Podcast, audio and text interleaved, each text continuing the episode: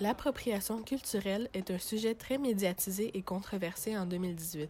Plusieurs individus se sentent insultés lorsque d'autres personnes utilisent leurs symboles culturels. Entre autres, le domaine artistique possède beaucoup de contestations au sujet de cette polémique.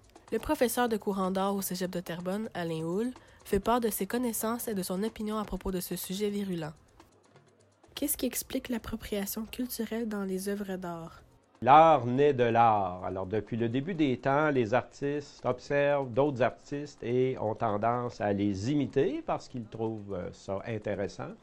Donc, quand on regarde les grands courants de l'art depuis les débuts de l'humanité, si on prend les grandes cultures, on pourrait dire, par exemple, que les, Égyptiens ont beaucoup influencé euh, l'art grec, euh, que l'art grec va influencer à son tour l'art romain, que l'art romain va se répandre à la grandeur de l'Europe. Et à un moment donné, on parle d'art occidental qui est, dans le fond, constitué de nombreuses appropriations qui varient au fil euh, des siècles.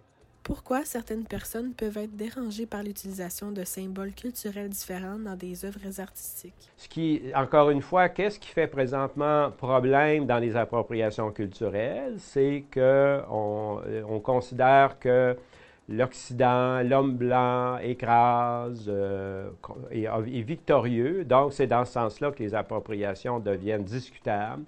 À partir de quand est-il acceptable d'utiliser la culture d'une certaine ethnie dans le domaine artistique? Il faut y aller au cas par cas parce que parfois, euh, il n'y a vraiment pas d'intention de mal faire et ça peut être mal interprété. Tout est subjectivité et euh, il faut être assez prudent pour ne pas s'embarquer dans des condamnations.